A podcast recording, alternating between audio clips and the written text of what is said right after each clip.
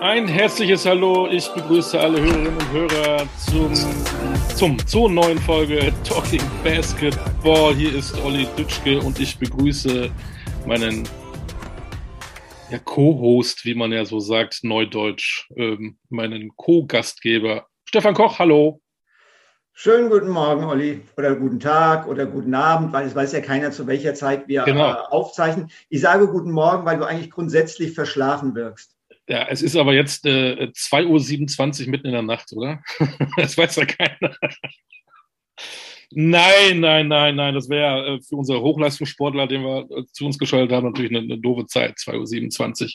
Wir sind übrigens jetzt auch äh, regelmäßig zu hören im Sportradio. Auf den digitalen Kanälen kann man diesen Radiosender wunderbar empfangen. Das ist ja eine sehr schöne Sache. Und natürlich ähm, überall, wo es Podcasts gibt. Und heute haben wir tatsächlich wieder einen Gast. Ja, wir haben einen Gast. Es ist der jüngste Gast bislang in dieser Sendung. Ähm, das heißt, er ist, ähm, er ist der jüngste Gast, er ist noch jünger als unser bisher jüngster Gast, das war Isaiah Hartenstein. Der Gast heute ist noch jünger. Allerdings verhält er sich nicht so spätpubertär wie du, von daher hat er einen größeren Reifegrad als mein Co-Host. Ja, er ist ja auch tatsächlich schon erwachsen und volljährig. Also, ne, also. Ja, ja. genau. Das, das, das, äh, das ist er. Und äh, er ist ein sehr, sehr erfolgreicher äh, Jugendspieler gewesen, der jetzt äh, in der BBL ja, von Jahr zu Jahr zu einem anderen Verein gewechselt ist, aber das eben auf einer besonderen Basis getan hat, nämlich auf Leihbasis. Genau, mhm. es ist nicht einer, den man im, im Leibpfandhaus sich besorgen kann und ausleihen kann. Nein, er wechselt. Wenn man das gelesen hat äh, in der Recherche, dann klingt das schon wie äh, ein alter Hase und der ist zehn Jahre älter, aber wie du sagst, er wechselt gerne und hat auch, wir machen ja mal das Spiel mit dem zweiten Vornamen und ich habe ja sogar lesen können, ähm, dass er einen hat, und zwar Jeremias. Richtig? Kopfnicken allerseits. Richtig, ja, richtig. Richtig. Richtig. richtig. Alle, alle, alle zugeschalteten Menschen. Richtig. Alle, alle nicken, genau. Ist, ist, im Podcast immer gut, wenn man nickt, weil genau. es sei denn, die Knochen, die Knochen knacken. Ja, dieser, dieser junge, junge, junge Kerl, ähm, der gerade aus der Schule ist, in der Freistunde zwischen Religion und Literaturwissenschaft zugeschaltet ist. Wen haben wir denn da zugeschaltet? Äh, Nelson, Nelson Jeremias Weidemann ist mein voller Name. Äh, und ich freue mich, dass ich hier sein darf. Danke. Wir freuen uns auch, Nelson. Mhm. Natürlich gehst du nicht mehr zur Schule, ist ja ganz klar. Aber zu deiner Schulzeit kommen wir später noch. Nelson, wie geht's dir? Oh, ganz gut wieder, tatsächlich. Wie geht's euch? Ich hoffe, euch geht's auch gut. Ja, uns, uns, uns geht's ganz gut. Wenn man, wenn man halt fragt, wie es Nelson geht, dann muss man halt sagen, dass ich hat es unmittelbar nach dem Top 4 erwischt, ne? Ja, leider, tatsächlich. Also ich weiß nicht wie, ich weiß nicht woher. Ich war, ähm, ich war so wie der Rest meines Teams nur im Hotel und halt beim Spiel. Aber ich persönlich bin natürlich froh, dass ich jetzt, dass es bei Alba keine weiteren Fälle gibt oder keine neuen Fälle. Oder dass ähm, Leute aus dem Office von uns sich jetzt auch nicht irgendwie angesteckt haben, die auch dabei waren. Also von daher hätte sich das alles gerade noch ein bisschen in den Grenzen. Aber ja, es hat mich leider erwischt irgendwie. Tja, er hat es nicht verraten, was er hat, aber jeder weiß es. Zeiten, furchtbaren Zeiten. Und vielleicht schaffen wir es auch, den Namen dieser Krankheit in dieser Folge mal nicht zu nennen. Ich kann es nämlich nicht mehr hören. Ich auch nicht. Ich auch nicht. nee. ähm, du warst beim Top 4 in Berlin und da schließt sich der Kreis. Du bist ein Berliner Jung. Richtig. In welchem Kiez bist du groß geworden? Ähm, ich bin so, also ich habe so zwei Kiez, in denen ich groß geworden bin. Also einmal Wedding, das ist, ähm, also, ach genau, also einmal Wedding und dann einmal Prenz, Prenzlauer Berg. Also ich habe halt, in Wedding habe ich halt an der Grenze zu Prenzlauer Berg gewohnt, relativ nah an der Max-Schmeling-Halle. Äh, weswegen ich auch früher bei dann gespielt habe, weil ich den Weg nicht weit hatte. ähm, und ich bin auch zur Schule im Prenzlauer Berg gegangen, von daher so zwei, zwei Bezirke, zwei Kiez, Prenzlauer Berg und äh, Wedding, genau. Aber du bist jetzt nicht zum Basketball gekommen, weil, weil Max Schmeling der kürzeste Weg jetzt für dich gewesen ist? Na, also es waren, es waren mehrere Faktoren. Also das war der Grund, warum ich tatsächlich bei Alba angefangen habe. Aber es waren mehrere Faktoren. Es war, ähm, mein, mein Cousin hat Basketball gespielt. Ähm, der hat, der, der hat ganz, der hat relativ nah bei uns gewohnt zu Hause, so fünf Minuten Fußweg. Dann sind meine Mutter und ich früher immer gerne zu Alba gegangen, zugucken in der MSH halt. Es hat sich halt so alles ergeben und meine Mutter hat halt gecheckt, dass ich halt als Kind sehr, sehr, sehr, sehr, sehr viel Energie hatte. Weswegen sie mich dann mal irgendwann ähm, in den Ferien angefangen hat, mal äh, zu den Tryouts da bei Alba zu schicken. Also es war ja damals noch nicht mal richtig Alba Jugend, ich weiß gar nicht mal, was es war, weil die Alba Jugend gibt es ja erst seit, ich glaube, seit zehn Jahren oder zwölf oder sowas. Also auf jeden Fall, ähm, auf jeden Fall habe ich dann halt dann angefangen, Basketball zu spielen, wegen, wegen der Nähe. Äh, wegen der Nähe zum Sport halt, wegen meinem Cousin und weil die Halle halt um die Ecke war. Wenn es danach gehen würde, wegen der Nähe eines, zu einer, zum, zum Sporthalle oder sowas, dann müsste ich äh, Minigolf-Profi sein. Das ist das nächste bei mir um die Ecke. Gibt es das professionelle Minigolf? Weiß ich nicht. glaube ich nicht. Golf ja, aber Minigolf glaube ich nein. Würde dich aber bei deinen athletischen Fähigkeiten schon an die Grenze bringen, Olli. Ähm, Dankeschön. Ja, gerne. Ähm, wie, alt, wie, alt, wie, wie, alt warst du, als deine Mutti, Mutti gesagt hat, also hier, der Junge, der hat echt zu viel Energie, der muss sich im Sport ein bisschen austoben. Wie alt warst du, als du dann auf dieses oder in dieses Camp äh, gegangen bist? Sieben. Also ich, so gefühlt, seit ich richtig rennen kann, kann äh, spiele ich Basketball. Ne? Also, du vorher nichts anderes gemacht? Nee, also ich habe mal natürlich, wie jeder halt in der Schule AG mal ein bisschen Fußball gespielt, aber ich habe relativ schnell gemerkt, dass es nichts für mich ist. Also es hat mir einfach gar nicht so viel Spaß gemacht und im Basketball konnte ich mich halt einfach voll entfalten. Also ich muss halt einfach auch dazu sagen, dass meine Trainer damals, äh, Marius Huth, mhm. der hat einen richtig guten Job gemacht mit, es ging anfangs nicht darum, irgendwie direkt Basketball in die Kinder zu bringen, sondern es ging eher mehr darum, dass man einfach Spaß mit den Kindern hat. Also ich erinnere mich teilweise jetzt noch, dass wir einfach wirklich mal für so eine halbe Stunde einfach nur Fange gespielt haben. Und es hat mir, es hat mir einfach Spaß gemacht. Also es hat jetzt am Anfang nicht wirklich viel mit Basketball zu tun gehabt, sondern es war einfach nur ein bisschen bewegen und halt Sport machen. Ne? Und das wurde dann, äh, umso länger, umso länger ich dabei war, immer peu à peu immer mehr am Basketball rangezogen. Wie, wie viel hast du denn trainiert, wenn wir jetzt sagen, äh, großer Club Berlin, äh, sagen wir mal, als du so 12, 13 warst, äh, wie, wie viele Tage der Woche war Training? Als ich 12 war, war ja U12 slash U14, da war das Ganze dreimal die Woche. Okay. Ähm, ich ich habe aber, hab aber das Privileg haben dürfen, dass ich noch bei den Älteren trainieren durfte. Äh, das war dann in der U14 die, ich glaube, vierte oder fünfte Mannschaft. Es war aber nicht, weil ich, es war nicht wirklich, äh, weil ich sonderlich gut war, sondern es war eher der Grund, weil meine Mutter sehr, sehr viel arbeiten musste und sie halt wollte, dass ich nicht die ganze Zeit alleine bin zu dem Zeitpunkt. Weswegen dann die Trainer halt den Kompromiss gemacht haben, dass ich dann halt bei den Älteren mit trainieren darf. Was mir in der Hinsicht auch gut geholfen hat, weil die halt einfach zwei Jahre älter waren als ich und halt gewissermaßen auch schon in der Pubertät dann und ich halt immer noch so ein kleiner Pupser. Äh, aber ja, es hat, mich, es hat mir wahnsinnig Spaß gemacht, es hat mir tatsächlich geholfen und ich war halt dann nicht mehr so lange alleine. Wann hast du denn gemerkt, dass du ein bisschen mehr drauf hast, als einfach nur da ein bisschen sich rumzubewegen? äh, ich, ich glaube, als der Lehrgang losging für, oder beziehungsweise die Sichtung für den äh, Berliner Basketballverband, also für BBV, für Auswahl, als ich das da geschafft habe und das erste Mal mäßig in so eine Auswahl kam, wo ich weiß gar nicht, wie viele am Anfang dabei waren, wo aber angeblich erstmal nur bessere dabei waren, da hat es ein bisschen so Klick gemacht. Da war es dann so, boah, geil, okay, andere Leute denken, ich bin tatsächlich besser als der neben, äh, als der neben mir. Da ging es dann lang, da ging es dann, glaube ich, so ganz, ganz, ganz, ganz, ganz leicht und langsam in die Richtung. Und allerspätestens richtig gecheckt habe ich das in meinem äh, zweiten JBL-Jahr. Hast du denn nebenbei dich schon dann auch für Basketball interessiert, BBL geguckt, NBA geguckt? Hast du irgendwelche Poster im Zimmer gehabt? War Basketball dann so ein bisschen auch dein, dein Lebensgefühl? Ja, also komplett. Also erstmal wegen meinem Cousin der hat ja auch gespielt und der hatte auch wahnsinnig viele Poster, immer, immer Basket, immer Basket äh, bestellt gehabt und gekauft gehabt. Also die Poster an sich fand ich immer cool, hatte ich dann auch im Zimmer. Äh, ich habe seine Spiele wahnsinnig viel geguckt. Ich war unfassbar oft bei Alba früher. Also ich habe, also ich weiß, ich glaube, wir hatten keine Dauerkarten, aber ich glaube, wir waren fast jedes Heimspiel da. Also unfassbar viel bei Alba, also wirklich mit, mit das erste Spiel in der O2 Arena damals noch dann äh, live erlebt. Äh, dieses unfassbar geile Team mit, mit, mit äh, Julius Jenkins, Manuel McElroy und Derek Allen. Also ich habe so viel bei Alba zugeguckt. NBA war halt ein bisschen schwer, weil damals halt die Medien noch nicht so waren, wie sie jetzt waren. Aber ja, ich habe halt immer die Nähe zum Basketball gesucht, auf jeden Fall.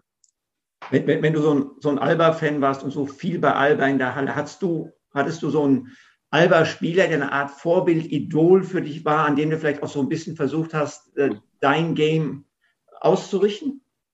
Ähm, Idol ja, Vorbild ja, aber ich glaube, Game zu richten war bisschen, war zu dem Zeitpunkt noch, ähm, ich glaube, ein bisschen zu viel verlangt, aber ich habe Julius Jenkins immer sehr, sehr gemocht. Ich fand Julius Jenkins immer, immer unfassbar. Also ich finde es auch schade, dass ich leider nicht mehr gegen ihn spielen konnte, aber ich fand es echt fast unfassbar, wie er gespielt hat. Also mit, mit, mit seinen Pull-Up-Jumpern, dann mit seinen langen Haaren. Also ich fand es einfach, ich fand es richtig, ich fand es richtig geil.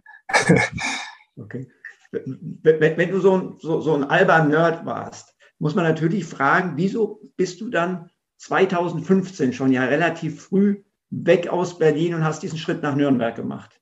Um, ähm, es hat sich einfach zu dem Zeitpunkt, das, also meiner Meinung nach, das Bessere ergeben. Also ich wusste, ich muss aus meiner Komfortzone raus, um es irgendwie mal irgendwann mal zu schaffen. Und zu dem Zeitpunkt war mir eigentlich klar, dass ich nach, äh, dass ich Berlin verlassen möchte. Einfach auch, weil ich auch tatsächlich noch was Neues kennenlernen möchte. Und ich meine, Alba war ja zu dem Zeitpunkt nicht das, was jetzt ist. So, jetzt ist ja, jetzt hat ja Alba einen sehr, sehr guten Ruf, äh, Spieler zu fördern, junge Spieler, junge Spieler, junge Spieler spielen zu lassen und trotzdem erfolgreich zu sein. Und es war zu dem Zeitpunkt einfach noch nicht. Also, beziehungsweise es war anders. Ähm, ich kann mich nicht, ich glaube, der einzige Ju Jugendspieler, mit Anführungszeichen, ähm, der mir da so im Kopf kommt, der probiert hat bei Alba ein bisschen Fuß zu fassen, war Ismet Akpina. Und bei dem hat es in den ersten, ich glaube, zwei oder drei Jahren, die er da war, hat es jetzt nicht so geklappt, wie er sich das, glaube ich, vorgestellt hat. Ich habe mir zu dem Zeitpunkt auch nicht gedacht, dass ich so werde wie Ismet oder dass ich so gut sein kann wie Ismet. Aber für mich hat sich das einfach nicht ergeben, dass ich den Step in die erste Mannschaft schaffe. Und von daher war mir klar, dass ich ähm, Berlin verlassen möchte und da hat eigentlich kein, das hat eigentlich keine Rolle gespielt, wohin. Also ich hatte jetzt nicht genau das Ziel Nürnberg, es hat sich halt einfach ergeben, dass es Nürnberg war, weil es war ein bisschen praktisch mit dem Internat und es war auch eine Sportschule. Und ähm, mein damaliger Berater mäßig, der jetzt mein Agent ist, äh, ist relativ gut befreundet gewesen mit dem Trainer in Nürnberg. Also es waren mehrere Faktoren, die da zusammengekommen sind. Jetzt ist Nürnberg ja kein Kaff aber im Vergleich zu Berlin ja dann doch was anderes. Du bist da als Jugendlicher rüber. Wie war das für dich? Ganz andere um, ähm. Welt, äh, weg von, von, von Muttern. Äh. Ja, es war, es war, es war tatsächlich ein bisschen Kulturschock, sagen wir es mal so. Nein, aber, das war, aber das Gleiche, ungelungen, das Gleiche habe ich auch zwei, äh, ein Jahr später bei München gesagt. Also, ne, also ich weiß nicht, andere große deutsche Städte sind für mich und bleiben einfach Dörfer. Also wenn man aus Berlin kommt. Ich weiß nicht. Also, ja, keine Ahnung. Also es war, es war sehr, sehr anders auf jeden Fall. Ähm, es hat mir aber, glaube ich, trotzdem geholfen, dass es eine relativ große Stadt ist. Ähm, aber ja, es war auf jeden Fall, war auf jeden Fall anspruchsvoll am Anfang. Erinnerst du dich noch an die ersten Tage? War ja, die richtig, oder wolltest du wieder zurück? Oder? Ja, die waren, die waren Katastrophe die ersten Tage. Ich habe, glaube ich, mit meiner Mutter, was weiß ich, glaube drei Stunden am Tag telefoniert. Ich wollte zurück, unbedingt. Aber nicht nur, weil ich, also, aber nicht, weil ich so komplett scheiße fand in Nürnberg, sondern weil ich die ganzen Leute einfach vermisst hatte. Also ich hatte richtig Heimweh und meine Mutter hat gesagt, nein, probier das doch erstmal jetzt noch ein paar Wochen und sowas. Und ich so, nee, bitte, bitte. Und du kannst dann, wenn du dann zu Alba zurückgehst, das wird alles anders sein als davor. Ich meine, du, du wolltest von denen weg und dann gehst du wieder zu denen zurück, die werden dich mit anderen Augen sehen und bla bla bla. Und ich so, nein, komm bitte, ich will nach Hause, ich will nach Hause. Und sie echt, und sie echt wirklich, nein, probier das jetzt, komm, zieh das durch. Und dann ja, dann war das ein Monat, glaube ich, so ein bisschen, bisschen hart. Also es war zu dem Zeitpunkt waren noch Sommerferien. Ähm, also ich hätte schultechnisch nichts wirklich verpassen können. Äh, es war ein bisschen hart, ein Monat lang, aber es hat sich dann nach und nach immer gelegt, gerade dann, als das Training richtig losging und ich, äh, ja, und ich mich einfach wieder verbessern konnte.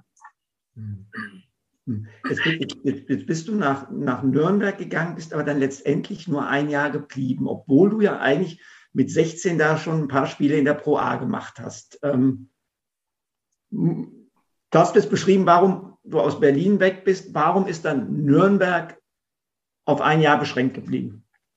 Also es war ursprünglich geplant, dass ich lang, also länger in Nürnberg bleibe natürlich. Damals war halt das ähm, der, der, der Plan war, dass wir in die BBL aufsteigen, dass wir ein Trainingscenter bauen, dass wir alle die Rahmenbedingungen schaffen, um dann richtig stabilen Standard zu machen. Dann ist in der Saison, wo ich da war, der Hauptsponsor abgesprungen. Und dann hieß es erstmal, dass sie sehr wahrscheinlich insolvent gehen. Und ich hatte zu dem Zeitpunkt schon ein Angebot von Bayern auf dem Tisch liegen, weil ich halt das Adidas Next Generation Tournament äh, zwei, äh, einmal für die Jungs schon gespielt hatte und relativ gut war. Also wusste ich, dass ich schon bei denen auf dem Schirm bin und ich, wie jeder andere, hat sich einfach umgeguckt, ja, okay, mein Verein ist jetzt insolvent, ich weiß jetzt nicht, ich kann jetzt nicht unendlich warten, ich weiß jetzt nicht, ob die nächstes Jahr spiel, äh, äh, spielfähig sind, deswegen habe ich mich schon mal umgeguckt. Und ich hatte schon den Vertrag von München auf dem Tisch liegen. Äh, Haris Huitsch war mein Teamkollege damals auch, der ist auch schon, äh, ich glaube, nach Oldenburg gegangen zu dem Zeitpunkt. Also mhm. relativ, relativ zügig. Meine NBBL-Teamkollegen sind auch schon alle nach Urspring oder Ludwigsburg gegangen. Ähm, von daher war mir eigentlich relativ schnell klar, ja, okay, äh, ich werde nicht in Nürnberg bleiben. Und dann kam halt, wie gesagt, das mit Bayern und dachte ich mir so, ja, ich habe mich beim Adidas Next Generation Tournament schon relativ wohl gefühlt. Deswegen wäre ich auch ready, jetzt diesen Schritt zu Bayern zu machen, um mich da komplett hinzukommitten. Und als ich mich mental schon so entschieden habe, zu Bayern zu gehen, kam dann dieser Wendepunkt, wo man gesagt hat, ja, okay, wir schaffen es doch. Aber dann war wiederum die Frage, ja, okay, hm, schaffen die es in die BBL? Schaffen sie es, ein Trainingslager zu bauen? Vielleicht wäre es an sich besser gewesen, dass ich dann direkt mit 17 komplett in der Pro A gewesen wäre in der Rotation, aber ich war mir einfach nicht sicher zu dem Zeitpunkt, das Risiko war mir zu hoch. Jetzt, jetzt reden wir ja über, über das, das Jahr 2016.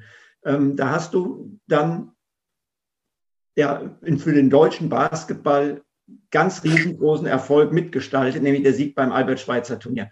Ähm, ich oute mich jetzt mal. Ich war 1981 zum ersten Mal beim Albert-Schweitzer-Turnier. Beim Finale USA gegen damals noch Sowjetunion mit Sowjetunion, mit Sabonis, Tichonenko, Volkov und so weiter. Ich kann euch auch noch den Endstand sagen. Er war entweder, nee, ich kann nicht mehr genau sagen, entweder 99, 92 oder 99, 94. Also für mich ist das AST seitdem mhm. fast was Heiliges gewesen, wo ich im Prinzip bei jeder Austragung zumindest ein paar Spiele ge gesehen habe.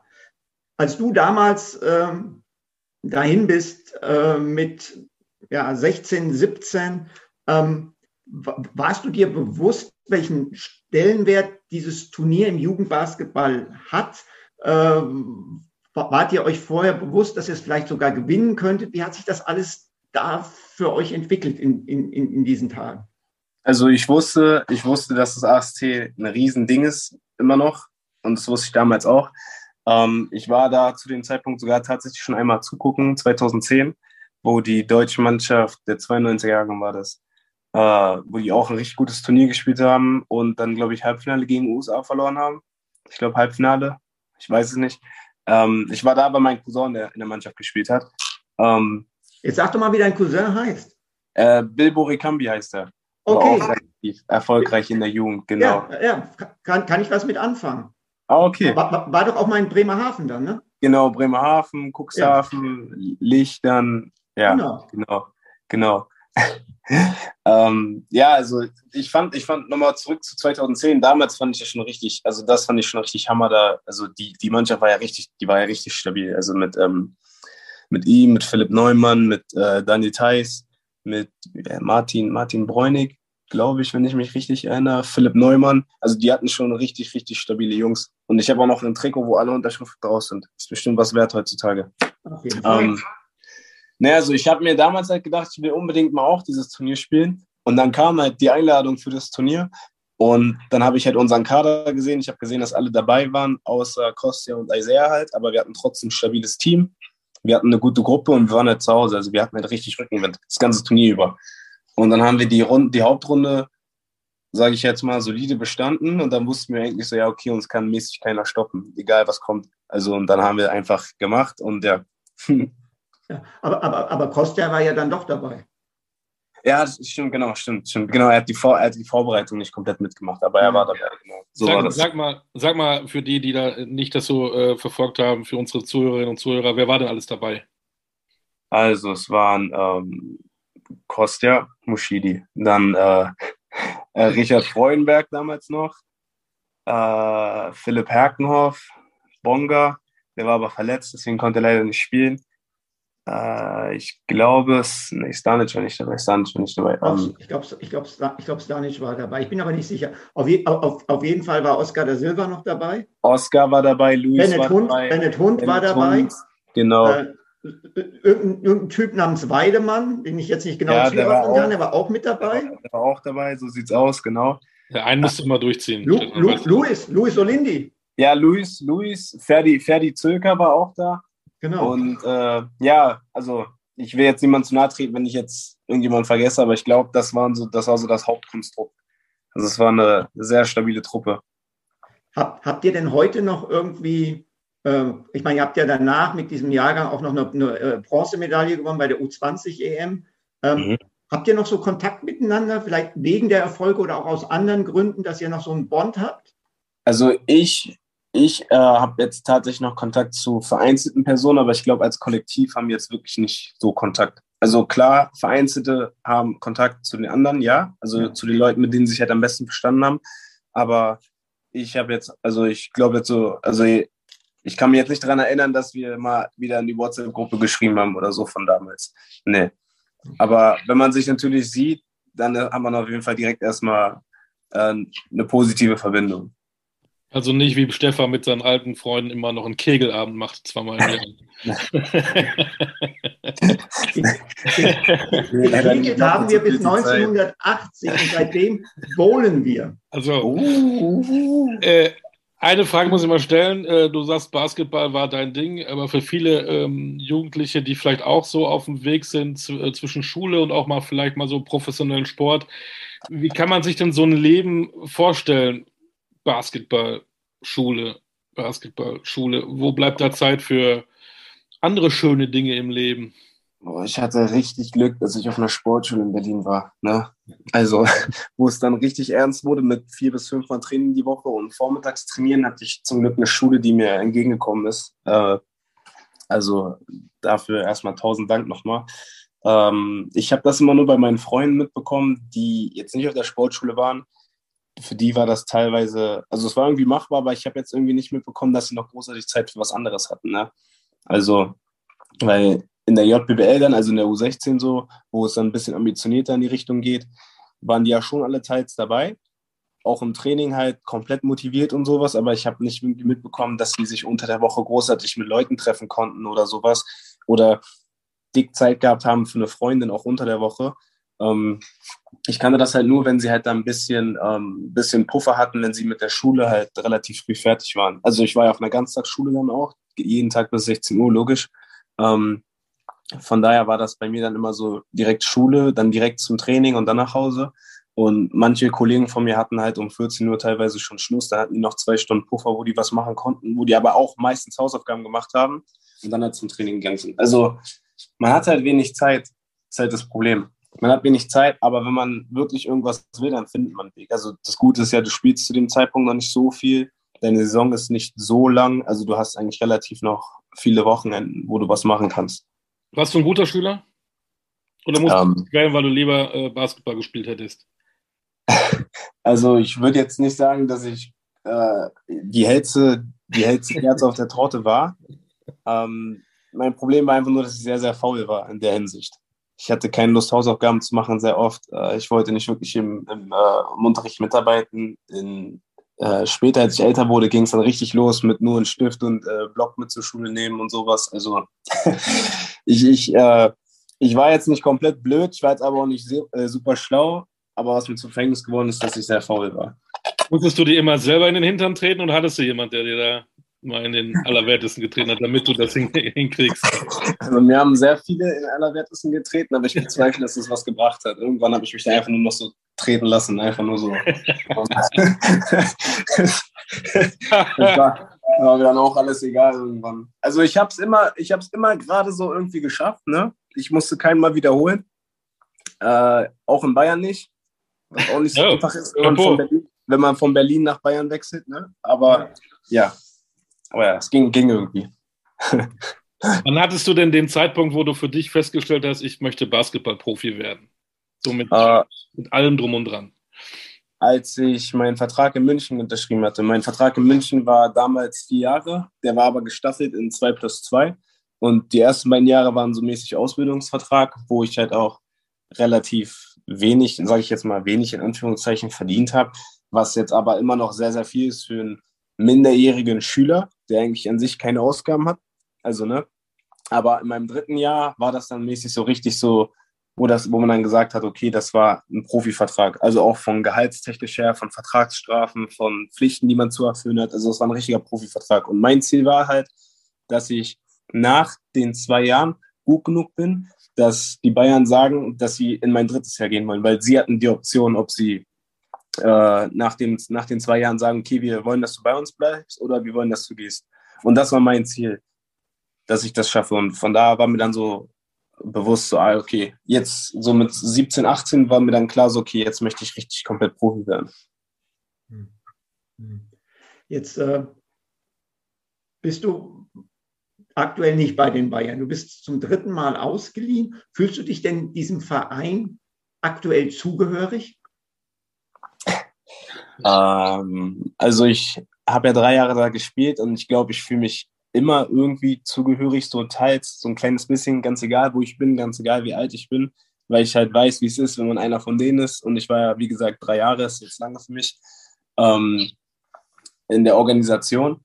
Ja, aber auf der anderen Seite auch irgendwie gerade nicht. Also die letzten beiden Jahre habe ich mich halt extrem wie ein Bayern-Spieler gefühlt. Komplett, ich weiß, ich wurde noch ausgeliehen und ich bin nur hier für einen Zweck, damit ich gut genug bin, um wieder zurückzukommen. Aber dieses Jahr würde ich auch sagen, dass ich 99 Prozent Niner bin vom ganzen Herzen, weil die Organisation so unfassbar gut zu mir ist und weil ich mich hier einfach sehr, sehr wohl fühle. Und ähm, weil ich, sage ich jetzt mal, endlich so zu machen komme, wie ich mir das Ganze vorgestellt habe, weswegen ich mich auch, äh, wie gesagt, 99 Prozent mit dem Verein hier identifiziere. Die heißen ja, die, die heißen ja auch Niners. Also neun, einzig sind sie ja 1909. Ja. Aber jetzt kommen wir, jetzt kommen wir wow. ganz, in, ja, jetzt kommen wir in ganz blöde Sachen rein. Ich habe es ja gemerkt, Bütschke. Ist ja gut. Du mal, kennst du das Wort Rohrkrepierer? Ja, das war eine vom Feinsten. Vom, vom, vom, Feinsten. Aber, aber das heißt, Nelson, wenn ich jetzt richtig, ähm, richtig äh, auf, auffasse, was du mir gesagt hast, dann ist es so, dass du dich in Chemnitz jetzt schon deutlich wohler fühlst und besser aufgehoben als zuvor in Bamberg und in Göttingen. Ja, deutlich. Warum? Du hast ähm, gesagt, die Organisation ist unfassbar gut zu dir. Ähm, beschreibst mal sowohl, was, sage ich jetzt mal, das soziale als auch das sportliche Wohlfühlen betrifft. Es hat, hat mehrere, wie immer mehrere Faktoren. Also die Organisation ist sehr gut zu mir, weil es alles Herzensmenschen sind, die hier arbeiten.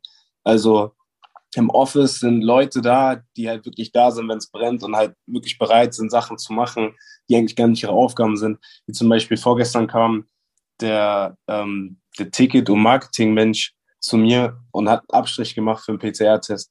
Und es sind halt so Sachen, die man eigentlich von niemandem erwarten kann, aber sie sind trotzdem bereit, es zu machen, wenn sie halt einfach den Ernst der Lage erkennen. Uh, auf der anderen Seite, ich habe endlich einen Trainer, der mir komplett liegt, sage ich mal. Wir verstehen uns wirklich sehr, sehr gut auf dem Feld und auch abseits vom Feld. Und er ist gefühlt der erste Trainer seit langem wieder, der einfach zu mir sagt, komm, geh einfach und mach. Also er gibt mir halt natürlich ein, äh, ein Konstrukt, eine, sage ich jetzt mal, ein Blueprint, aber er sagt trotzdem im Großen und Ganzen, geh raus, mach, mach das, was du machst mit Selbstvertrauen, äh, sei wer du bist, verstell dich nicht und mach einfach. Und wenn irgendwas ist, sobald du es mit Überzeugung machst, ich habe den Rücken.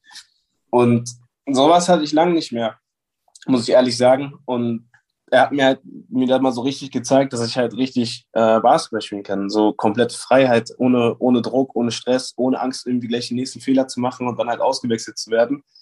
Und deswegen fühle ich mich halt extrem wohl. Plus halt meine Teamkollegen sind super, gerade die Deutschen, also die muss ich jetzt mal hervorheben, die sind echt wirklich, also ich hatte selten so richtig coole deutsche Atzen im Team. Ne? Wir verstehen uns richtig gut. Ähm, und die helfen mir halt auch einfach viel. Und ich bin es halt einfach nicht gewohnt, so viel Hilfe zu bekommen ne, von anderen Leuten. Was ist denn für einen jungen Spieler, der jedes Jahr wechselt von Bayern nach Bamberg, von Bamberg nach Göttingen, von Göttingen nach Chemnitz, jedes Jahr zur neuen Saison, was ist denn für einen jungen Spieler wie dich, was ist denn da die größte Herausforderung gewesen? Oder wo waren die größten Probleme? Boah, für mich war das, mich, also ich glaube, es wird immer für mich sein in meiner, in, im Laufe meiner Karriere, weil ich bin eigentlich jemand, der gerne länger ist an einem Punkt. Äh, das Umziehen und die neuen Leute kennenlernen und das, also, ne, das, also ich bin nicht drauf scharf, aus jeden, jeden Sommer irgendwie 20 neue Leute aus dem Office oder sowas äh, kennenzulernen. Aber wenn es sein muss, muss es sein. Aber es ist trotzdem jetzt nicht mein Element. Dann halt ähm, die Wohnungssuche, äh, umziehen, einrichten, äh, die, den Weg zum Training kennenlernen, die Orte kennenlernen, wo man hingehen kann, wie man, wie man mit welchen Leuten wo umgehen kann. Also das sind so die Sachen, die mich immer am allermeisten stören, wenn ich in eine neue Organisation komme. Weil ich erstmal check, wie bitte? Und sportlich? Äh, sportlich ist da jetzt eigentlich, ich weiß nicht, sportlich ist da jetzt gar nicht so eine große Hürde. Es ist halt okay. einfach, am Ende des Tages ist es Basketball so, ne? Es ist Basketball und auf den Trainer hören und ich glaube, das ist überall klar. Also man gewöhnt sich an einen gewissen Trainer und an gewisse, gewisse Sachen, die er macht, aber am Ende des Tages ist es halt so, ein Trainer ist ein Trainer und er gibt dir eine Aufgabe und du machst sie. Und ja, also sportlich ist da jetzt nicht so eine große äh, Aufgabe, finde ich. Ich finde eher so abseits vom Feld ist bei mir sehr extrem. Jetzt, jetzt hast du selbst gesagt, wie wohl du dich im Moment fühlst. Trotzdem ist die Saison für dich ja nicht reibungslos verlaufen. Du hast dir das Handgelenk gebrochen. Ähm, wie gehst du mit solchen Situationen um? Kannst du das relativ gut wegstecken oder nagt das dann sehr an dir und zieht dich das auch runter? Also ja, ja, es hat mich schon sehr, sehr runtergezogen, gerade dieses Jahr, weil ich mir dachte so, boah, okay, jetzt, jetzt spiele ich endlich mal, jetzt spiele ich auch tatsächlich gar nicht mal so schlecht und dann werde ich gebremst durch sowas, was ich zuvor halt noch nie hatte, ne, Klopf auf Holz. Äh, aber das war jetzt die längste Verletzung, die ich hatte in meiner Karriere bisher und es war auch mit die, die schmerzhafteste tatsächlich und auch gleichzeitig die ekligste. Also ich konnte wirklich wochenlang mein Handgelenk nicht mehr auch nur im entferntesten bewegen, hm. geschweige denn drehen. Also es waren richtig langer Weg und auch ein harter Weg, bis es wieder so ist, wie es jetzt ist. Und es hat schon ein bisschen an mir ge, äh, genagt, muss ich ehrlich sagen. Also selbst ein, zwei Wochen, nachdem er mir gesagt hat, dass ich wieder spielen kann, waren schon sehr, sehr, sehr, sehr, sehr tough für mich äh, vom Kopf. Weil ich mir halt persönlich dachte, so wie jeder, so, okay, ist es jetzt stabil genug oder schaffe ich es überhaupt jetzt wieder in die Form zu kommen, in der ich vor der Verletzung war? Ist die Saison jetzt für mich komplett gelaufen? Toll, jetzt ist mein Rotationsspot weg. Also man macht sich schon Gedanken, aber selbst auch da, da habe ich ja, wie gesagt, Teamkollegen gehabt, die mir einfach gesagt haben, ey, überdenk einfach nicht, mach einfach, kommt, kommt, kommt. Und der Trainer hat mir halt auch von Anfang an dann wieder vertraut und Vertrauen gegeben, was dann auch nochmal so ein Zeichen ist, was ich am Anfang nicht direkt gesehen habe, aber jetzt im Nachhinein bin ich sehr dankbar dafür. Aber ja, ich würde auf jeden Fall sagen, dass mich das sehr, sehr lange genervt hat, diese Verletzung oder generell so ein Rückschlag. Du bist ja ein emotionaler Typ. Was machst du denn, wenn es mal so scheiße läuft? Wie kann man sich Nelson hm. vorstellen? Trittst du die Tür ein in deiner Wohnung und dann muss wieder der Ticket- und Marketingmensch kommen und bei, bei Obi eine kaufen und neu einsetzen? Nein, tatsächlich. Also Sachen kaputt machen mache ich schon sehr, sehr lange nicht mehr. Das habe ich relativ früh gelernt, dass es nicht vorteilhaft ist. äh, ich weiß nicht, also wenn ich, ich war lange nicht mehr so richtig, richtig sauer. Also wenn ich sauer bin, klar, dann mache ich, glaube ich, wie das, was jeder macht. Ich sitze einfach in der Ecke und beleidige irgendwelche Sachen äh, oder brabbel kurz irgendwas vor mich hin. Aber es ist jetzt irgendwie nicht so, dass ich zum, äh, zum Kung-Fu-Kämpfer werde und irgendwelche Sachen klein schlage oder irgendwelche Leute anbrülle. Oder, also ich probiere es zumindest komplett nicht zum Arschloch werde. Ähm, ja, aber ich habe da jetzt eigentlich nicht wirklich so ein Ritual, um mich abzureagieren. Es ist halt einfach so meine fünf Minuten, wo ich ein bisschen Temperament habe und dann ist halt auch wieder gut. Jetzt äh, hast du ja erzählt, dass dir deine Mannschaftskameraden, dein Coach in der Zeit äh, sehr geholfen haben jetzt mal außerhalb dieses Basketballkosmos, auf wen kannst du dich da sonst verlassen, was Unterstützung betrifft? Ähm, das ist jetzt eine ungewöhnliche Frage. Also äh, nicht ungewöhnliche Frage, ungewöhnliche Antwort formulieren wir es so. Also ich glaube, ich denke mal, jeder sagt, ja, Freunde, Familie, klar, deswegen erwähne ich die jetzt nicht, aber die haben immer meinen Rücken, egal was ist. Aber mein Agent tatsächlich, mein Agent, also mein Berater und, und, und ich, uns zeichnet aus, dass wir uns sehr, sehr lange kennen, auch bevor er schon Berater war beziehungsweise Agent, äh, der hat immer schon ein Auge auf mich gehabt und mich schon immer wie so einen kleinen Bruder gesehen. Ne? Also ich, also er kennt mich wirklich schon mein ganzes Leben lang schon damals halt auf dem Freiplatz mit 10, 11 Jahren gesehen und immer aufgepasst schon. Ähm, ist halt auch ein Freund von meinem Cousin. Deswegen, die waren halt früher immer zusammen draußen und ich war halt auch oft da, äh, ich war halt auch oft draußen da auf dem Freiplatz und deswegen kannte er mich halt schon so relativ früh. Und äh, ja, er hat, er hat meinen Rücken auch in solchen Situationen. Also ich kann sehr, sehr viel mit ihm reden und er hat mir auch immer ähm, aufmunternde Worte, beziehungsweise genau die richtigen Worte sagen können, weil er halt selber auch Basketball gespielt hat, er mich aber auch sehr, sehr gut kennt und genau gewusst hat, was ich in dem Moment brauche. Ja? Okay. Jetzt, jetzt, jetzt hast du Agent genannt. Das ist ja jemand, der bei Karriereentscheidungen zumindest jemand ist, mit dem du dich besprichst. Ähm, aktuell ist es Chemnitz.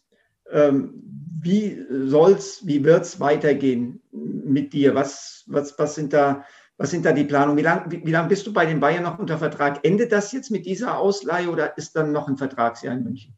Ich weiß gar nicht, ob ich das, ob ich das äh, offiziell sagen darf. Von daher. Das weiß äh, ich auch nicht. Ja, nee, das, deswegen will ich jetzt hier nicht, ich will keine äh, zu, zu, zu vielen Infos preisgeben. Äh, deswegen sage ich, äh, lasst euch überraschen. Ähm, Super Antwort. Ey, das ist die beste, die du geben konntest. Was ich aber sagen kann, ist, dass ich, äh, ich habe im Sommer, als ich hierher gekommen bin, habe ich einen Zweijahresvertrag unterschrieben, nicht nur ein Jahr. Also, so steht fest. Gut. Das heißt, du gehst jetzt, das kann ich aber als Nachfrage mal hinterher schießen. Du gehst davon aus, dass du auf die Saison 22, 23 bei den Niners spielen wirst. Stand jetzt, ja. Gut. Stand okay. jetzt, da fällt mir ein Fußballtrainer ein. Aber egal. da wollen wir nicht, nicht, nicht, nicht weiter bohren. Was ich nochmal äh, wissen will, du hast ja auch so einen, so einen Basketball-Hochburg wie Bamberg erlebt. Alle reden da von Freak City. Ich weiß noch, äh, ich war zum ersten Spieltag diese Saison in Chemnitz, als Zuschauer wieder äh, in Chemnitz sein durften nach dem Aufstieg, glaube ich, das erste Heimspiel, wo überhaupt wieder Zuschauer drin waren. Mhm. Es war so unfassbar laut. Da gegen äh, Oldenburg, ne? Gegen Oldenburg. Genau. Das ist ja, ja. Genau, ja, das, war so, so laut, äh, das war, war der Hammer. Ja. Was, was macht die Fankultur in Chemnitz aus im Vergleich vielleicht zu den anderen? Boah, in Chemnitz, die Fans haben halt einfach, egal was ist, die sind immer da. Die sind wirklich immer da. Das ist so, das ist einfach Hammer. Also die sind, immer da, wo sie sein können, im Sinne von Support. Also man merkt es halt extrem. Und ich würde sagen, das hebt die ab von Rest in Deutschland. Also ich habe mitbekommen, jetzt nicht nur in Bamberg, aber auch in anderen Hallen, wie wenn das Heimmann, wie wenn die Heimmannschaft jetzt nicht so prickelnd gespielt hat, dass die von ihren eigenen Fans ausgebucht wurden. Ja, auch in Deutschland. Ähm, aber ich erinnere mich, wo wir gegen Bayreuth gespielt haben, wo man jetzt wirklich Hand aufs Herz sagen konnte, dass wir nicht alles gegeben haben, dass wir nicht gefeitet haben, also nicht das ganze Spiel zumindest. Und die Fans haben uns trotzdem, bumm, also wirklich jetzt nicht so krass wie in Berlin im Pokalfinale, äh, Pokalhalbfinale, nach dem Spiel angefeuert, aber die haben uns angefeuert.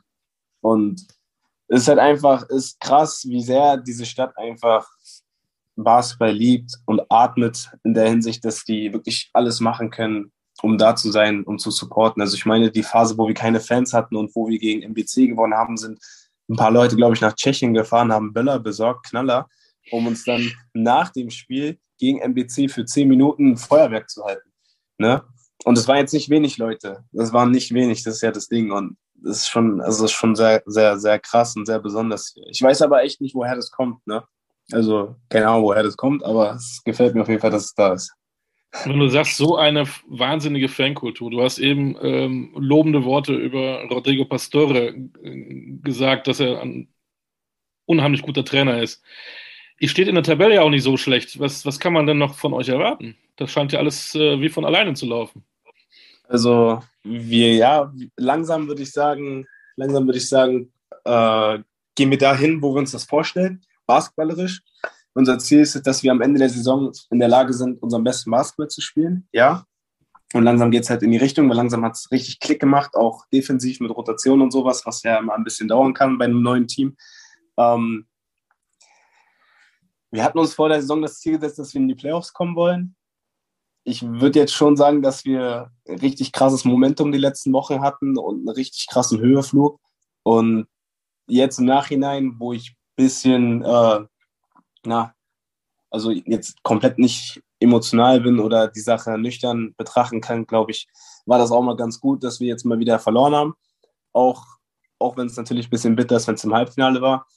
Aber es war mal wieder, glaube ich, so ein kleiner Dämpfer und ich finde, so ein Dämpfer ist ganz wichtig bei so einer Mannschaft wie uns, ähm, dass jeder halt sich erinnert, worum es hier eigentlich geht, warum man welche Sachen macht, dass keiner irgendwie anfängt, am Rad zu drehen.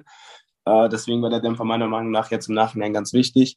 Äh, und ich würde jetzt sagen, stand jetzt, dass Open End ist in der Saison. Also mal gucken, was bei rauskommt. Also ich könnte mir alles vorstellen.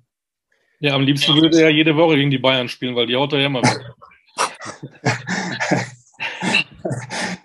ja, also ich, also die anderen bestimmt, genau, ich würde am liebsten gerne jede Woche gegen Alba spielen, wenn ich auch einfach mal gegen die gewinnen kann. Aber ja.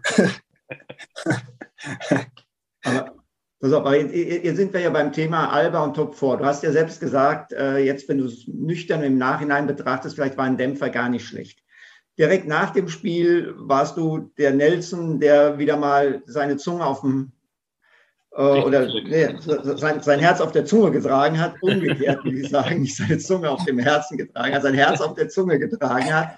Und ähm, du hast Aussagen getroffen, in denen du so Kritik an der Schiedsrichterleistung geübt hast, aber eben auch, ihr hattet ja natürlich auch eine taffe Auslosung mit Ulm, Bayern und dann Berlin dass du so ein bisschen äh, in Frage gestellt hast, naja, ob diese Auslosung nun so wirklich komplett mit rechten Dingen zugegangen sein könnte. Ähm, jetzt äh, im, im, Nachhinein, wenn du jetzt die Chance hast, das alles so ein bisschen zurechtzurücken, willst du da was zu sagen? Was würdest du dazu sagen? Ja klar, also ich würde, ich bleibe dabei, äh, dass es, dass es äh, eine sehr emotionale und keine rationale Aussage war.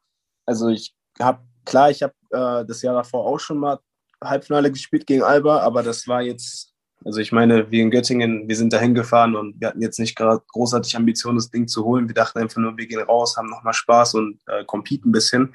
Von daher kann man das, glaube ich, jetzt nicht ganz vergleichen. Also es war halt ein Halbfinale und gerade wenn du ein Halbfinale verlierst und du im ersten Moment vielleicht nicht richtig akzeptieren kannst und möchtest, dass der Gegner einfach besser war als du, dann bist du halt ein bisschen emotional geladen, gerade ich halt, ne? Also ich hasse es zu verlieren. Also ich würde sagen, ich hasse es mehr zu verlieren, als ich gewinnen mag. Ähm, äh, ja, es war halt einfach, ich war emotional, kannst du mal sagen. Ich bin auch an sich ein emotionaler Mensch und es war halt einfach ein Fehler, der mir passiert ist. Und ich meine, so, ich glaube, dass ich noch in der Position bin, wo ich sagen kann, dass ich noch Fehler machen darf. Also ich bin jetzt nicht so ein Veteran der Liga. Also ich glaube, ähm, dass mir der Fehler zu dem jetzigen Zeitpunkt noch passieren kann, damit ich halt daraus lerne, das besser zu machen, wenn es dann in Zukunft nochmal drauf kommt. Also ich bleibe dabei, tut mir leid, ne? aber passiert, wird nicht mehr vorkommen, ist halt einfach so. Aber das, das, das zeigt ja Größe, A, zu sagen, es tut mir leid und B, zu sagen, ja, äh, das war ein Fehler. Und damit will ich, will ich, hier auch schon eigentlich den, den, den Schwamm drüber machen, weil ich finde, mehr, mehr kann man äh, da nicht erwarten. Und das hast du jetzt ja auch äh, entsprechend gemacht. Was mir noch im Kopf kommt, ich weiß nicht, wann es war, ob das in deinen, äh, ich glaube, es war sogar noch, als du in Bamberg warst, äh, da habe ich dich mal interviewt vor, mhm. vor, vor irgendeinem Spiel, glaube ich sogar ein bisschen länger, weil wir was für die Halbzeit aufgezeichnet haben. Und da hast du gesagt, hast du ganz klar als Ziel für dich formuliert, NBA. Äh, ist das in deinem Kopf nach wie vor in dieser Form präsent? Ist das das, wo du hin willst? Und wie würdest du, wenn es so ist, den Weg dahin für dich skizzieren? Jeden Tag. Also jeden Tag. Also ich habe da, das ist immer noch mein Traum und ich glaube fest an diesen Traum und ich bin der Meinung, dass ich alles dafür tue, um dahin zu kommen. Äh, es gibt genug Leute, die gezeigt haben, dass der Zeitpunkt, wann man es schafft, komplett egal ist. Also wenn ich mich recht erinnere, war, glaube ich, Pablo Prioni war 35, als er zu den Knicks gegangen ist. Also ja, ja. Maxi Kleber ist auch mit, mit 24, glaube ich, rüber. Thais weiß nicht, wie alt er war. Also ich glaube immer noch fest dran, dass ich es schaffen kann. Ähm, ich möchte es schaffen, weil es einfach ein Kindheitstraum von mir ist, weil ich diese Erfahrung mitnehmen möchte, weil ich einfach sagen kann oder weil ich sagen möchte, ey, ich habe mal in der besten Liga der Welt gespielt, ähm, weil ich einfach mal alles erleben möchte durch meine eigenen Augen, wie es ist. Äh, ich habe ja auch Teamkollegen gehabt, die schon NBA gespielt haben, wenn die mir das halt beschrieben haben, das war halt einfach nur so, ich stand daneben und habe gesabbert, wirklich, weil das halt einfach, das war so Musik in meinen Ohren. Ähm, wie ich meinen Weg dahin schaffe, ich glaube, es gibt nicht so ein richtiges Rezept. Also klar, man kann halt sagen, äh, du musst nur hart arbeiten und immer fokussiert bleiben und ähm, dann, dann schaffst du es schon. Aber ich glaube, es gibt halt genug Leute, die haben das halt gemacht und haben es ja halt trotzdem nicht geschafft. Also ich glaube, es ist immer noch eine, eine große Komponente an Glück dabei, Glück und an Timing, ähm, zur richtigen Zeit am richtigen Ort zu sein natürlich.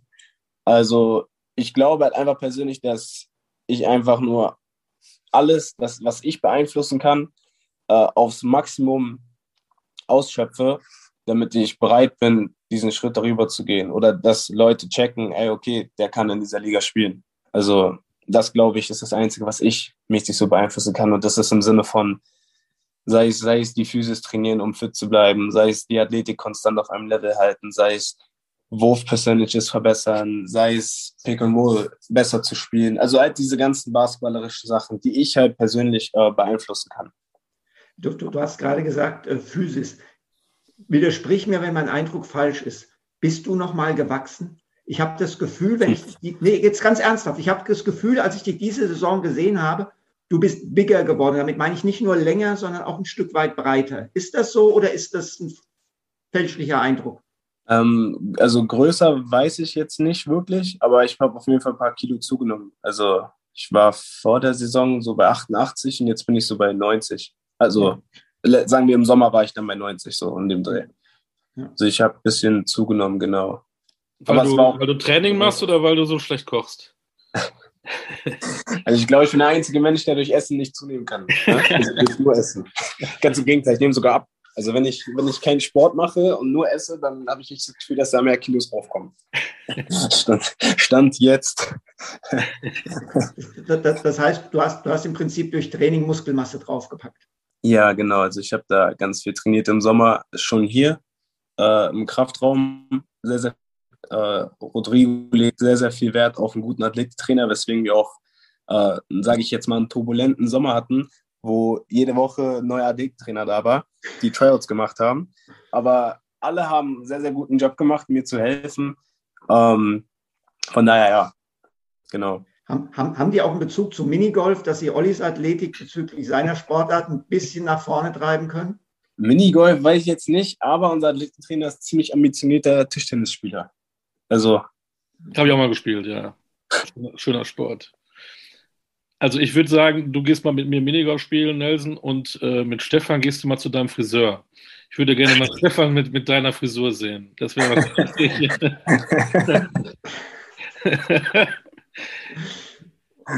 vielleicht, vielleicht macht Nelson das ja auch selbst. Ja, ja, es war auf jeden Fall jetzt, ist nicht so einfach, wie es aussieht, kann ich nur sagen. Es ist ein Prozess auch. Dauert wie nennt man das? Wie nennt man das? Äh, Dreadlocks ist ja was anderes, aber. Nein, nein, nein. Also, es, so. also, also es, sind, es sollen Dreadlocks sein, es sind Dreadlocks, Dreadlocks sein. aber es sieht halt bei jedem anders aus. Ne? Ja, ich würde mal gerne bei Stefan sehen wollen, weißt du? kommt auf die Konsistenz vom, vom Haar an. Ja, gut, Olli, du würdest es genau. gerne sehen du, du bist damit wahrscheinlich der einzige Mensch auf diesem Planeten und deswegen wird es nicht stattfinden. oh, dann Nelson will das vielleicht auch jetzt sehen, dann sind wir schon zu zweit. Ne? Ganz genau. kurz zum Ende ein bisschen, bisschen was Privates. Du bist allein mit jungen Jahren. Ähm, wir haben eben ein bisschen über Essen geredet. Kochst du selbst für dich? Bist du ein guter Koch oder ist es das Spiegelei? Es ist das Spiegelei. Nicht mal, es ist nicht mal das Spiegelei. Es sind die Cornflakes. Aber die, die werden nicht warm gemacht. also ich kann, ich kann kochen, ja, aber ich kann jetzt auch nur für mich kochen, sagen wir es mal so. Äh, ich mag es nicht tatsächlich, weil ich, ich bin immer so müde nach dem Training und ich habe keine Lust, mich dann in die Küche zu stellen, noch irgendwie 20 Minuten irgendwas zu schnippeln und dann irgendwie eine halbe Stunde zu kochen. Nee, also das, das mag ich nicht. Aber kann auch sein, dass es vielleicht flöten gegangen ist in der Phase, wo man das halt für sich entdecken kann, weil ich zu dem Zeitpunkt, wo ich so 17, 18 war und relativ gezwungen war, für mich zu kochen, äh, hatte ich keine Schwimmmaschine. Und dieser Abwasch, dieser Abwasch, nee, das ist wirklich der, das ist der Endgegner. Also dieser Abwasch, nee, ich hatte noch einen Mitbewohner zu dem Zeitpunkt und dieser Abwasch ist echt, nee. Ist auch, glaube ich, nicht gut für Basketballhände, wenn man die ganze Zeit im Spülwasser. Nee, Rücken, für Rücken. Das für Rücken. Wenn du da, wenn du da wirklich wenn du da wirklich eine halbe Stunde am Waschbecken stehst, ey, und da dein Dings, dein, dein Geschirr, dein Geschirr schüssen, geht das auf den Rücken, ey, wirklich. Also bei mir zumindest. Das, äh, nee. Was, was, machst du sonst noch? Äh, spielt Musik für dich eine Rolle? Ja, eine ganz große. Ja, Musik ist ein Big Part von meinem Leben. Also ich war immer sehr musikalisch. habe äh, als Kind mehrere Instrumente ausgespielt. Aktuell ist bei der Gitarre geblieben. Aber ja, also ich habe jetzt nie selber wirklich Musik gemacht, aber ich habe Musik immer sehr gemocht. Äh, wenn man müsste raten, fast schon Klischee, R&B, Hip-Hop, diese Richtung, Black Music? Ja, ja, genau, aber auch alles. Also auch wenn es mal, keine Ahnung, also mal, ich habe auch mal manchmal Sonntage, wo ich einfach auf der Couch liege und ein bisschen Metallica höre, einfach nur um die Gitarre zu hören. Äh, Jazzmusik zum Entspannen natürlich. Äh, ich weiß nicht, wenn ich auf der Autobahn bin und kurz müde bin, mache ich auch mal kurz Linkin Park an, wo der einfach nur komplett reinbrüllen ins Mikrofon. Ist ganz geil ist manchmal. Also ja, ist unterschiedlich. Ich bin da sehr, sehr, sehr, äh, äh, wie nennt man das? Äh, vielseitig unterwegs, genau. Was ist mit Lesen, Bücher? Ja, Bücher lese ich auch relativ viele. Also ich habe, ähm, der Sportdirektor aus München hat mich da so ein bisschen auf den Trip gebracht. Der hat mir immer ein paar Bücher gegeben, wo er der Meinung war, dass sie mir helfen könnten das aktuellste Buch, was er mir gegeben hat, ist jetzt auch schon ein Weilchen her, aber ich habe jetzt nicht wirklich den Ansporn gehabt, das noch weiterzulesen. Aber ich werde es machen. Das heißt uh, The, Power of, The Power of Habit, also Gewohnheiten, wie du Gewohnheiten erkennst, wie du sie ändern kannst, wie du sie für deine Vorteile nutzen kannst. Uh, dann habe ich hier noch ein Aktien, Aktienbuch uh, über die Börse. Also jetzt nicht so ein ähm, jetzt nicht so ein Newspaper, sondern richtig so ein, sagen wir jetzt mal, so ein kleiner Leitfaden für so Anfangs Investierer. Äh, aber solche Sachen lese ich halt so. Ähm, du, du, hast ja Daniele Bayesi jetzt gerade genannt, der ja so ein bisschen als derjenige gilt, der ähm, ja bei Bayern so eine Art Mentor für dich war. Ist das übertrieben? Äh, oder zumindest von ihm heißt, dass er jemand ist, der, der sehr stark an dich und dein Potenzial äh, geglaubt hat? Ist, ist, ist, ist das eine, eine richtige Wahrnehmung? Ähm, Mentor, Mentor würde ich jetzt eher jemand anders nennen. Mentor würde ich eher Anton Gavel nennen.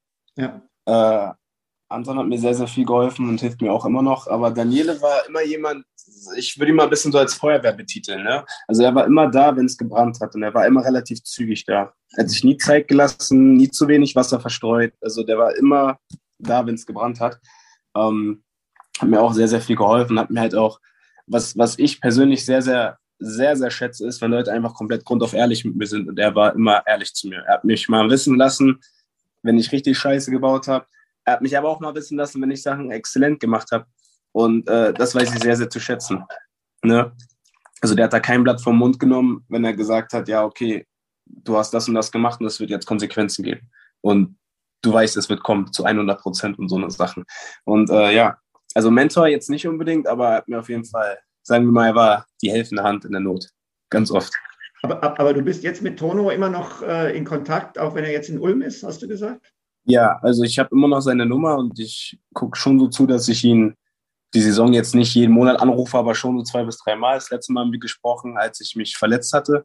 Mhm. Äh, da ging es nur darum, dass wie ich damit umgehe, wenn es jetzt heißt, dass auf einmal ein neuer Spieler auf meiner Position kommt und muss ich dann Angst haben, dass mein Spot weg ist und Weißt du, also halt die ganze Zeit dieses, dieses Kopfkino, das ist jetzt nicht mehr so wird wie davor. Und da hat er mir schon sehr geholfen. Ja. Gut, dann meine, müssen wir jetzt nicht drüber reden, dass ich natürlich, ich habe Tono, glaube ich, drei Jahre gecoacht. Ich bin mhm. ein Riesenfan von ihm und das freut mhm. mich, dass, äh, dass er auf dich äh, oder dass er da auch mit für, für dich so einen Stellenwert hat. Das ist einfach, das ist einfach cool, weil ich, weil ich kaum einen Spieler je kennengelernt habe, der so eine Arbeitseinstellung auch hat wie Anton. Ja, also Anton ist, also er hat mir, als wir, wir waren ja, es hat ja angefangen, dass wir Teamkollegen waren, äh, in Anführungszeichen. In München, ja, genau. Ja, ich, also ich war 16, kleiner Furz, äh, ich war jetzt nicht wirklich komplett dabei. Äh, das nächste Jahr, wo ich dann so 17, 18 war, war ich dann schon ein bisschen öfter dabei. Da würde ich dann sagen, dass wir richtige Teamkollegen waren. Da dachte ich halt, er ist ein richtiges Arschloch. Also er war immer so gemein zu mir und hat mich also hat mich nicht beleidigt, aber war jetzt nicht wirklich nett oder sowas. Ne? Also er war jetzt nicht der Umgang, den ich mir gewünscht hätte von einem Veteran. Aber so äh, direkt am Ende dieser Saison, seine letzte Saison ist, war 2018, äh, glaube ich, da ging es dann schon so in die Richtung, in der es jetzt ist. Also, dass er halt gemerkt hat, so, hey, ich will mein Wissen oder mein, ja, ich möchte meine Erfahrung, mein Wissen einfach an die nächste Generation geben. Und da hat er mich dann schon mal öfter zur Seite gepackt. Dann fing es auch an, dass wir dann ähm, 2019, ein Jahr später, dann im Sommer schon zusammen trainiert haben. Also jetzt nicht, dass er trainiert hat, aber er hat mich trainiert. Mhm. Äh, das fand ich schon sehr cool. Wir haben öfter angefangen, ähm, zu reden über Basketball, aber auch abseits von Basketball. Und dann, ja, und dann kam halt irgendwann dieser, dieser Punkt, wo wir halt so weit waren, dass er gesagt hat, hey, weißt du was, kannst mich immer anrufen, wenn irgendwas ist. Und dann habe ich mir das wirklich zu Herzen genommen und dann habe ich halt auch mein erstes Jahr in Bamberg habe ich ihn öfter angerufen, war halt praktisch, ne, weil er halt auch in Bamberg war, eine Legende in Bamberg, sagen wir es so. Ähm, hat mir da viel geholfen. In Göttingen hat er mir auch geholfen. Also halt mit, mit, mit, sehr, sehr viel mit mentalen Sachen. Und ja, ich bin wirklich sehr dankbar dafür, dass er, dass er bereit ist, mir zu helfen. Wunderbar. Dann müssen wir den auch mal einladen zu einem Podcast. Bitte, wenn er Bock hat. Wenn er Bock hat. Wenn er Bock hat. Kann, bei, bei, bei, mir kann er nicht Nein sagen. Sorry. okay. Das ist, das ist mir scheißegal, ob er Bock hat. Aber schön ist, dass du Bock gehabt hast. Ähm, eine ja. Frage noch: Solltet ihr in die Playoffs kommen und du bist dann der äh, Partymanager, was geht dann ab? Wie, wie feiert Nelson Mandela, wollte ich schon sagen? Nelson Weidemann äh, da hatte ich gerade im Kopf alles durcheinander. Nelson Weidemann, wie viel, was, was, was macht der, wenn es dann da so läuft? Ah, also, ich bin da immer relativ, ich bin eigentlich sehr, sehr langweilig, was das betrifft. Also ich kann es, ich, nee, wirklich, also ich kann es dir jetzt hier so auch spontan nicht sagen, weil ich auch an sich, wenn wir hier in, zum Beispiel jetzt gegen Bayern gespielt haben, war ich jetzt auch nicht großartig unterwegs. Äh, ich bin während der Saison immer relativ fokussiert, so, ne, was das betrifft. Also ich probiere so wenig wie möglich rauszugehen und äh, mich, mich auf der Hinsicht zu amüsieren. Also ich lasse die Partys auch immer erst im Sommer richtig raus. Ne? Von daher kann ich das gar nicht so richtig, richtig sagen, wie das ist, wenn man mal, keine Ahnung, so einen großen Sieg zelebriert. Ne? Aber ich denke mal, ich würde auch, ich würde in den Club gehen, ich würde ein paar Sachen zu trinken bestellen und dann würde ich gucken, was dann passiert. Da wäre ich gerne dabei. Das, das klingt wie ein ausgereifter Plan. so. Nelson, vielen Dank, vielen Dank für deine Zeit. Oh, danke, dass ich da sein durfte. Ne? Hat, natürlich, hat super, super Spaß gemacht. Ja, Arbeite auch. weiter an deinem, an deinem Traum. Ähm, wir verfolgen das und wünschen dir dafür alles Gute. Dankeschön. Bleib auf jeden Fall gesund. Corona kannst du abhaken, dein, dein Handbruch kannst du abhaken. Also da, da, muss, ja, da muss ja nichts mehr kommen. Eigentlich hast ja. du ja? ja? muss gar nichts mehr kommen, nee. Nee, da muss nichts mehr kommen. Wir, wir drücken dir die Daumen. Ähm, Danke, mit mir gehst du mal Minigolf spielen, mit Stefan gehst du mal zum Friseur und vielleicht wir gemeinsam dann euren Playoff-Einzug. Auf jeden Fall. Äh, ganz spontan mal gucken, einfach was passiert. Super, genau. Ne? Hey, danke. Danke, Jungs. Ne? Ich wünsche euch noch einen schönen Tag. In diesem Sinne, danke was sagt man Chemnitz? Auf Wiedersehen, ganz normal oder tschüss oder gibt es hier was anderes? Ciao. Was sagt ah, man ja. Chemnitz, wenn man auf Wiedersehen sagt? Ach so, nee, ich glaube. Äh, Kannst ja, du übrigens sächsisch? Nee, man sagt Tschüss. Man sagt, das Einzige, was ich auf Sächsisch kann, ist Schwes. Schwes. Und Schwes. wir machen los. Und wir machen los. Komm, mach mal los. Nee, ich, bin, ich kann nicht. ich will mich jetzt nicht, nicht blamieren. Als Nein. Die Sätze. Nee. Deswegen, deswegen machen wir Schluss. Wir wollen nicht, dass du dich blamierst. Vielen Dank für die Zeit. War super. Dankeschön. Jungs, danke. danke. Alles Gute. Stefan, auch mit dir war es super. Ne, ich freue mich, dich dann mit neuer Frisur bald zu sehen. Ähm, bin sehr gespannt, wie das so aussieht. Ich habe gerade Kopfkino. in diesem Sinne, Stefan, auch dir alles Gute und Talking Basketball wieder in 14 Tagen.